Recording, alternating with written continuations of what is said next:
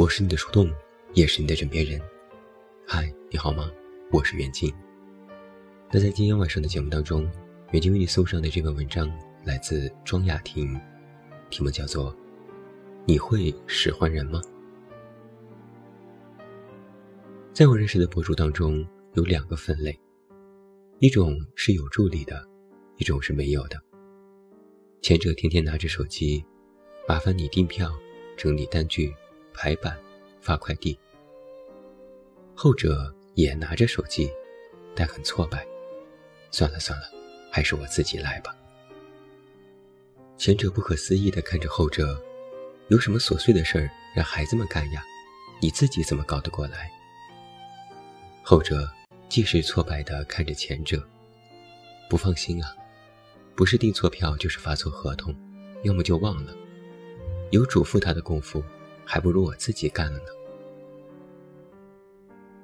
我一个朋友一语道破天机。其实世界上确实有两种人，一种是会使唤人的，一种是不会使唤人的。使唤这个词很有意思，换来指使，给别人安排的头头是道，往往是日常杂事，不大不小，可做可不做。别人做最好，自己也没啥干不了的，就看你是哪种人了，愿意呼唤，还是愿意自己一低头顺手就干。在职场当中，这种情况其实更加普遍，有人就是能够指使别人干那些零碎的活儿。无论是同级的还是小朋友们，有的人呢就是尽量自己做就自己做，有的人就不是。我想，可能很多人听到“使唤”这个词，就微微的眉头一皱。这个词在很多时候听起来都不是那么的好听。大家可能对能使唤的人颇有微词，但对一声令下让全公司都乱起来的老板也没啥脾气。可能老板属于大气党，某些地方超出了我们的认知。具体到一个团队，也有代表性。比如，同样两个小而美的创业公司。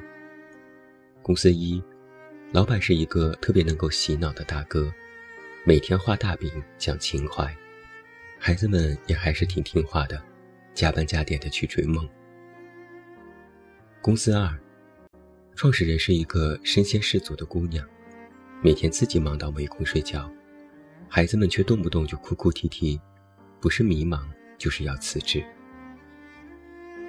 前者那个大哥自己天天的高来高去，雪茄红酒晚宴，剩下的时间就是安排孩子们做事，以无穷的精力洗脑人家。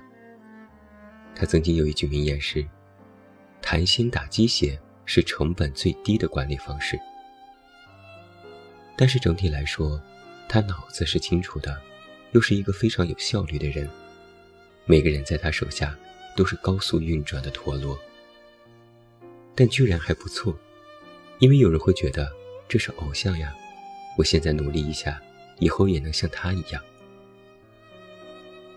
后者那个姑娘就比较辛苦了，她放弃了很多社交、派对、客户晚宴之类的活动，每天在公司里亲自抓产品，公司里搞不定的事情都完全的汇总到她那里，她甚至还觉得，管理者的职责。不就是处理搞不定的事情吗？于是，他就变成了全公司最大的压力阀门，只能靠自己天天排气。而手下的人却觉得，你每天忙到劈头盖脸，根本顾不上我们，我们就是觉得很迷茫啊，没有成长啊。不就是再努力混成你这样，也还是灰头土脸，每天要在公司加班呢。虽然这两家公司目前效益应该都差不多，但你看，就是这么不公平。无论是辛苦程度还是他人观感，相差都很多。最生气的是，年轻人往往还觉得第一个老板虽然有点差劲，但是跟着他还是有前途的。而后一位，虽然他人还不错，但这么混下去也没意思。所谓使唤人，其实也是一种微观的管理能力。我们解读这道题的时候，首先要给自己选个站位：你是站在管理者的角度，还是站在被管理者的角度？我想我自己应该就是那种不会使唤人的。每次安排下去的工作，不是什么大事儿，但是交上来的结果，总是有一些不合心意之处。但你反复让人家改吧，就误会更深，甚至会出现那种赌气说出还是第一版的狗血。这同样会有挫败感，最后再一赌气，琐碎自己就干了，反正也不是什么能够累死人的大事。我其实也很羡慕人家如臂使指的能力。我不认为会使唤人是基于懒惰、压榨，或者是什么其他负面的人性。这样的微观的管理能力，来自于性格、清晰头脑、旺盛精力的统筹。而就算是站在被管理者的角度来说，你是愿意有一个不断下发细微清晰指令的领导？还是有一个从来说不清楚要求，但是事后总觉得不对的领导呢？这都是见仁见智的。而我想说的是，微观管理能力确实是一种非常罕见，并且在管理者身上十分具有独特魅力的地方。请让我们来梳理一下，就知道自己到底适合做什么，怎么做，而不是因为一些。细细的磕碰而苦恼着，很多管理者就是没有那个精力和体力去做情感建设，觉得工作就应该理性，既没有大饼给人家画，也没有梦想拿来打鸡血。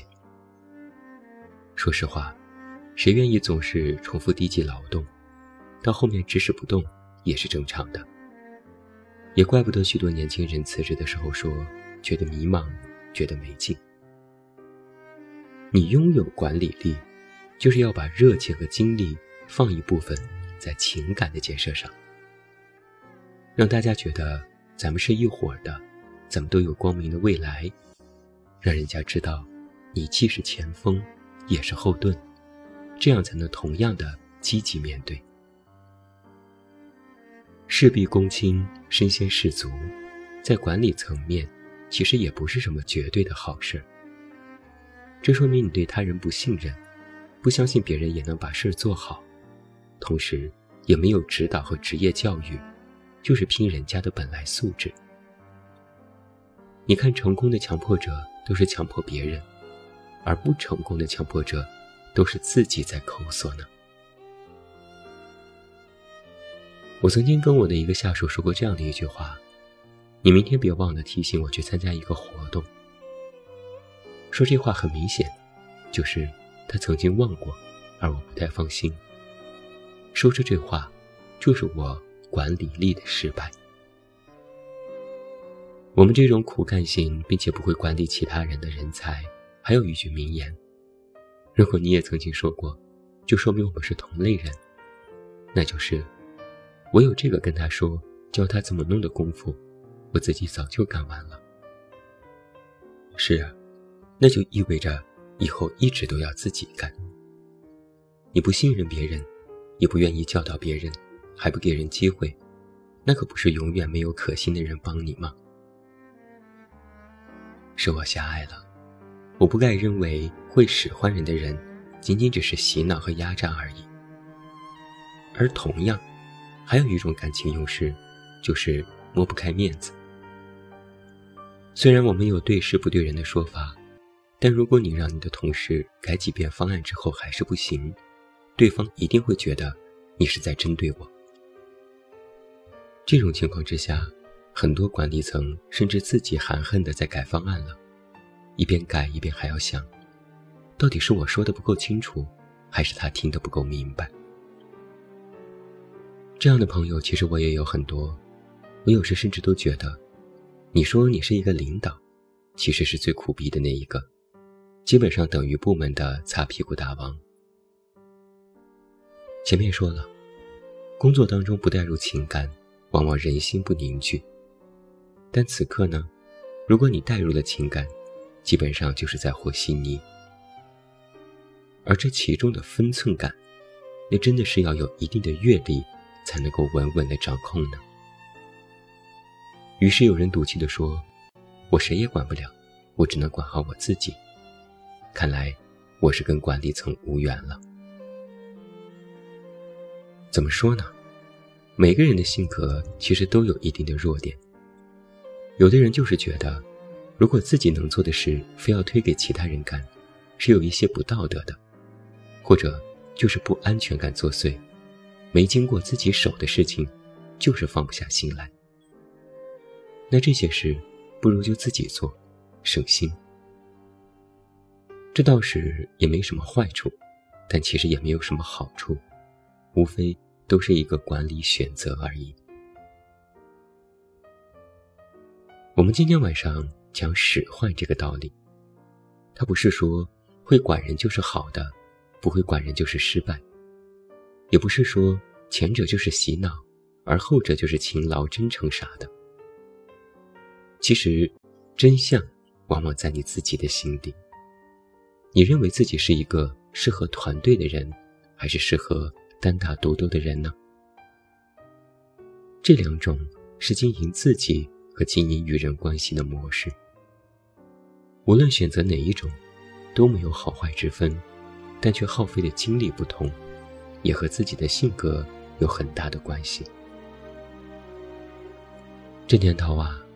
能够管好自己就已经是莫大的成就了，不会使唤人，也没有啥大毛病。可能就是更适合从事创造性工作，可以埋头干自己的事儿，而不用关心那些这个该谁来做，那个找谁来帮。但如果你在一个事务性和沟通性比较强的组织之内，不能够上下通达，那可就是太痛苦了，还得拉下脸，横下心。找老板要条件，下能把目标分配出去，以一种天若有情天亦老的态度派单吧。所以，你是团队型还是独立型呢？我觉得这事儿是一个自我了解程度，然后转到自己情感和职场当中的运用。但我觉得，这事的最终态度，就跟我妈教我做饭一样。首先，你得会做，倒也不必天天亲自做，你说对吧？我是你的树洞，也是你的枕边人，也欢迎喜马拉雅听友为我们本期节目送出你手中宝贵的月票，它对我很重要。关注公众微信“远近”，找到我，我是远近，晚安。